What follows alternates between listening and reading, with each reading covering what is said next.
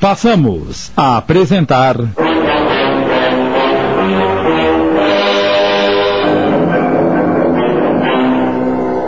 Os Fios do Tear. Obra de Wilson Frungilo Jr., minissérie de Sidney Carbone.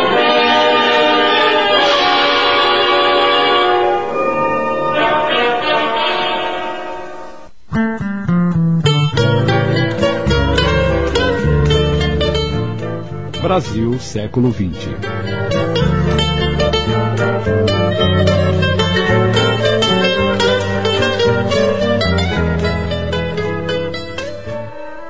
Ah, Edson, você já vai embora. Fique mais um pouquinho comigo. Sinto, mas preciso ir, Selma. Tenho um encontro com uma pessoa que me prometeu trabalho. Encontro? Mas são duas horas da manhã, querido. Você não está me enganando, está? É claro que não, meu amor. Você sabe que é a única mulher em minha vida. Mas quem é essa pessoa que te prometeu emprego? E por que tem que se encontrar com ela a esta hora? Trata-se de um amigo. Ele trabalha num restaurante e deixa o serviço às três da manhã. Deu para entender agora? E que tipo de serviço ele vai te arranjar? Bem, eu ainda não sei, mas ele disse que eu posso trabalhar para o seu patrão. Então vou ficar rezando para que tudo dê certo e podermos, enfim, marcar a data do nosso casamento. É o que pretendo, Selma. Aliás, é só o que quero. Ah, eu anseio tanto por esse dia. Seremos o casal mais feliz do mundo. Você não acha? Acho. Mas agora eu tenho que ir ou babar o emprego. Vá sim, querido. E que Deus o acompanhe. Ah, ia me esquecendo. Você tem uma graninha para me arrumar? Eu terei que tomar uma condução para chegar até lá e. Bem, eu, eu só vou receber meu salário na semana que vem, mas devo ter alguns trocados. Selma pega sua bolsa que estava numa cômoda, abre-a e retira duas notas miúdas. Tome. Só isto? Desculpe-me, mas não posso ficar sem nenhum. Também tenho que pegar condução para ir trabalhar. Ah, fique tranquila, viu? Assim que eu começar a trabalhar, devolvo-lhe tudo o que me emprestou. Confie em mim. Eu confio, meu amor. Amanhã irei buscá-la na saída do emprego, no mesmo horário de sempre. Tchau. Tchau, querido.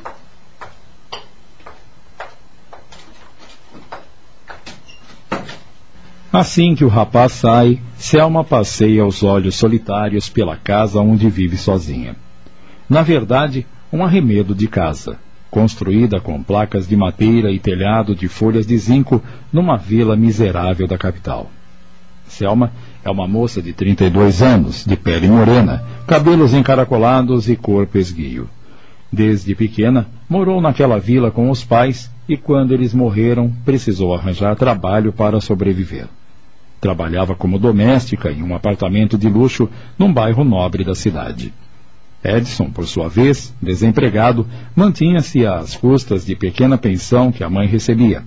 Não gostava de trabalhar e vivia emprestando dinheiro de amigos, os quais muitas vezes pagava com o fruto do que ganhava em jogos de bilhar nos bares da vida, ou por meio de outras atividades menos dignas ligadas ao tráfico de drogas. Vestia-se como um rapaz de classe média, mas sempre estava devendo para alguém. Selma sabia disso, mas detinha cego amor a ele, acreditando que quando conseguisse arrumar um serviço fixo, abandonaria aquela vida de jogos e ociosidades. Naquela noite, cansada, que se encontrava pelo pesado serviço de faxina que executara para a patroa e pelo adiantado da hora, já que, até aquele momento, entregara-se aos braços de Edson, assim que recosta a cabeça no travesseiro, cai em profundo sono. Porém, apesar de ter proferido uma prece rogando a Deus que a livrasse de um sonho que a perseguia há alguns dias, as imagens e os acontecimentos que lhe pareciam por demais reais já que dele se recordava assim que despertava, prontamente lhe tomam a mente.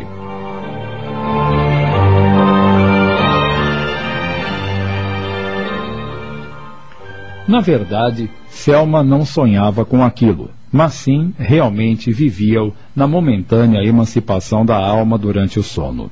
Ela, em espírito, libertava-se do corpo, passando para o plano espiritual, onde encontrava-se sempre com a figura de um homem, de rosto deformado, com horríveis esgares diabólicos, que parecia manter por ela expressivo e contundente ódio. Você outra vez? Venha, maldita assassina! Pagará muito caro pelo que me fez. Verme maldito! E não ouse engravidar, porque eu causarei o aborto com minhas próprias mãos. Abortou meu filho e não terá outro. Meu Deus, me ajude! Quero voltar! Quero acordar! Você não vai fugir de mim. Eu a pegarei, esteja onde estiver. Pare, meu filho, pare! É a figura de um espírito feminino que surge e abraça aquela criatura com muito carinho. Sou eu, sua mãe. Venha comigo. Seu pai também está aqui. Ao dizer essas palavras, um senhor é notado por Selma no outro canto de seu quarto. O homem aproxima-se e diz: Meu filho querido, liberte-se dessa escravidão que o ódio lhe impõe. Venha conosco. Vocês são mesmo meus pais? Ou estão tomando a forma deles para me enganar? Sim, meu filho. Somos os seus pais. Hoje você conseguiu visualizar-nos. Há muito tempo estamos querendo nos mostrar e falar a você que não nos atende pela intuição. Não consigo acreditar. Nunca mais tive notícias de vocês. Quantas saudades eu senti sozinho, abandonado num país estranho, e depois a morte do meu corpo. Por que somente agora eu os vejo? Por quê? O espírito, na verdade, Osório, cujos pais, Amália e Célio estão à sua frente, não sabe o que fazer. Sente vontade de abraçá-los, mas fica estático olhando-os como que encantado por aquela visão.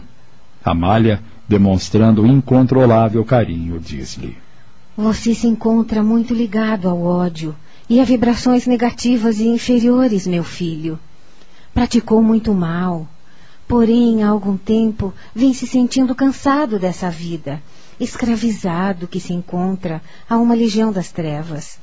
Mesmo após encontrar Solange, hoje Selma, e ter todo o apoio de outros espíritos infelizes, também escravizados, já não consegue mais sentir tanto ódio por ela, pois é muito difícil vingar-se de quem em muito se modificou, em quem, pelo bem que vem praticando, mantém-se ligada aos trabalhadores do mais alto, dos mensageiros de Jesus, como é o caso desta pobre moça que tanto conhecemos. Você já sabe que passado é passado e que a vida recomeça para nós a cada dia, a cada instante, não é? Sim, minha mãe. Sinto-me cansado de tanto mal e apesar do ódio que ainda sinto por Solange, por tudo que me fez, não consigo sentir o mesmo por Selma, agora com outra vida, com outras ideias, com outros sentimentos. Gostaria de ver-me frente a frente com aquela que tanto mal me causou, mas esta não é mais aquela. Não sei o que está acontecendo comigo. Onde foi parar todo o ódio que eu sentia? Solange não existe mais, meu filho. Apesar de ser ela mesma com outro corpo e vivendo nessa situação de tanta pobreza. Venha conosco, Osório. Venha conosco. Está bem, minha mãe. Eu irei. Osório responde, já completamente envolvido pelo amor de seus pais e deixando-se levar abraçado a eles com lágrimas.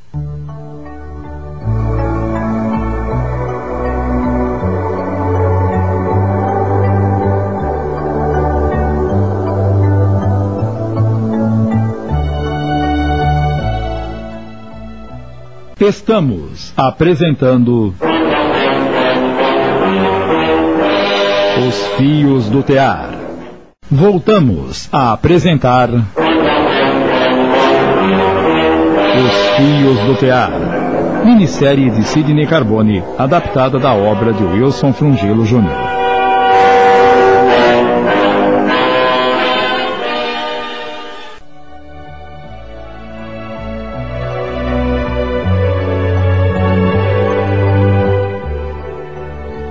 Nesse instante, como que num passe de mágica aos olhos de quem nunca viu semelhante fenômeno, apesar de sua constância no mundo dos encarnados, Selma Espírito retorna ao seu corpo deitado na cama. Acordando desesperada e com acesso de tosse, fruto da pressão sobre a sua garganta a refletir-se no corpo quando do retorno. Selma senta-se na cama assustada e acende a luz. Meu Deus, esse terrível pesadelo outra vez. Levanta-se e dirige-se até a pequena janela, abrindo-a e procurando sorver largos haustos de ar puro. Deve ser essa tosse que me acomete à noite, que me faz ter esses horríveis pesadelos. Mas é sempre com a mesma pessoa. E quanto ódio possui. Por que sonho com isso, meu Deus? E o que será que ele quis dizer quanto a não engravidar? Não vou engravidar. Tenho tomado todas as precauções. Tenho feito as contas corretamente. E ao menos estou preocupada com isso. Eu entendo porque me chama de assassina. Ai, devo estar doente. Vou procurar um posto médico da prefeitura. Talvez com algum remédio que o médico possa me dar, eu consiga dormir sem ter esses pesadelos. Quem sabe até a dona Helena possa me ajudar. Já vi alguns vidros de sonífero em seu quarto. Selma fecha a janela e dirige-se para outro canto do quarto, onde, sobre a velha cômoda, encontra-se uma imagem de louça de uma santa e um pequeno vaso de vidro com uma flor de plástico já bem desbotada.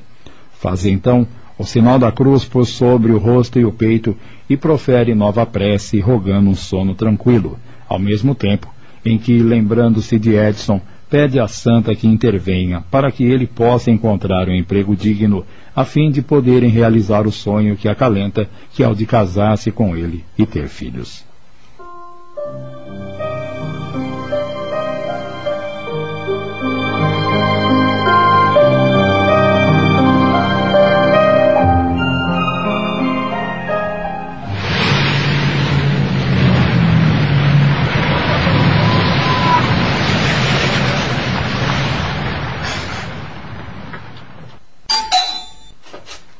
Dia, dona Helena. Ah, até que enfim. Pensei que não viria trabalhar hoje. Desculpe-me, perdi a hora e ainda por cima meu ônibus passou no ponto com 20 minutos de atraso. Entre. Você precisa limpar toda essa sujeira da festa que demos ontem à noite. Pode ficar tranquila. Deixarei tudo limpo, nem que precise sair mais tarde. Você está com a fisionomia de quem não dormiu bem esta noite. Não me diga que caiu na farra em plena segunda-feira. O que é isso, dona Helena? Não sou de farra. Apenas tive um pesadelo e acordei assustada. Só voltei a dormir quando o dia começou a amanhecer. É... Que tipo de pesadelo? Pergunta interessada a mulher, pois já há alguns anos vem sofrendo também com um terrível sonho, pelo menos uma vez por mês e que não consegue evitar, mesmo à custa de soníferos e de sessões de psicanálise. Sonha sempre com uma menina que lhe aparece numa estrada muito bonita, com muitas flores, caminhando em direção oposta e olhando-a por sobre os ombros. Nesse sonho, Helena tenta seguir a criança, mas não consegue sair do lugar, e a menina continua a caminhar até desaparecer no horizonte. O que mais lhe impressiona é que a menina não lhe sorri, mas sim derrama muitas lágrimas, parecendo sofrer. Logo em seguida ao desaparecimento daquela figura infantil, o cenário se modifica e ela parece estar dentro das entranhas de algo que não compreende. De coloração vermelha e que, pulsando, dá-lhe a sensação de estar afogando-se num líquido no qual encontra-se imersa. Lembra-se ainda da ameaça de um tubo flexível que procura atingi-la, e é nesse momento que desperta sobressaltada, com o coração a pulsar em ritmo acelerado. Então, repete a pergunta feita à sua subordinada. Que tipo de pesadelo você teve, Selma? Selma conta-lhe, na esperança de que ela a ajude, talvez com algum medicamento, para que possa dormir em paz. Você disse que o tal homem pede-lhe para não engravidar? Você, por acaso, vive maritalmente com seu namorado? Bem, dona Helena, nós. Vive ou não vive? Sim. Mas eu tenho tomado todas as providências para não. Pelo amor de Deus, Selma! Não vai engravidar logo agora que estou tendo que realizar tantas recepções aqui no apartamento.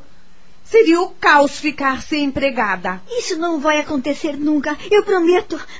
Agora, se a senhora pudesse me ajudar quanto a esses pesadelos. Ajudá-la como?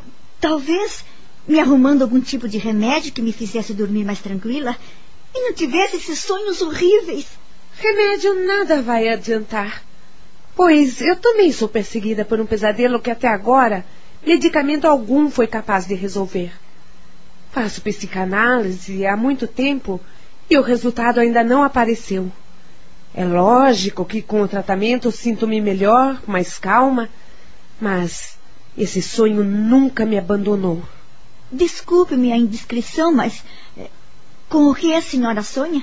Não quero falar sobre isso, mas eu vou arranjar-lhe uma caixa de sonífero para você experimentar. Quem sabe em você lhe faça o efeito que não consigo obter. Muito obrigada, dona Helena. Mas preste bastante atenção no que vou dizer. Se você estiver grávida ou vier a ficar, não poderá continuar tomando esse medicamento, pois poderá prejudicar a criança. Nesse ponto, também devo preveni-la de que não gostaria de ter uma arrumadeira grávida e solteira andando aqui pelo apartamento, certo? E quando eu me casar? Ah, bem, daí é diferente, pois poderemos planejar essa gravidez de acordo com a minha agenda de compromissos. Estamos entendidas? Sim, dona Helena. Ótimo. Quando eu for ao médico para a minha sessão de psicanálise, falarei com ele a seu respeito e tenho certeza que ele nos fornecerá a receita para a compra do remédio e faço questão de arcar com os custos. Eu. Eu nem sei como agradecer-lhe. Mas eu sei. Comece a limpar o apartamento que essa bagunça toda já está me dando nos nervos. Sim, senhora.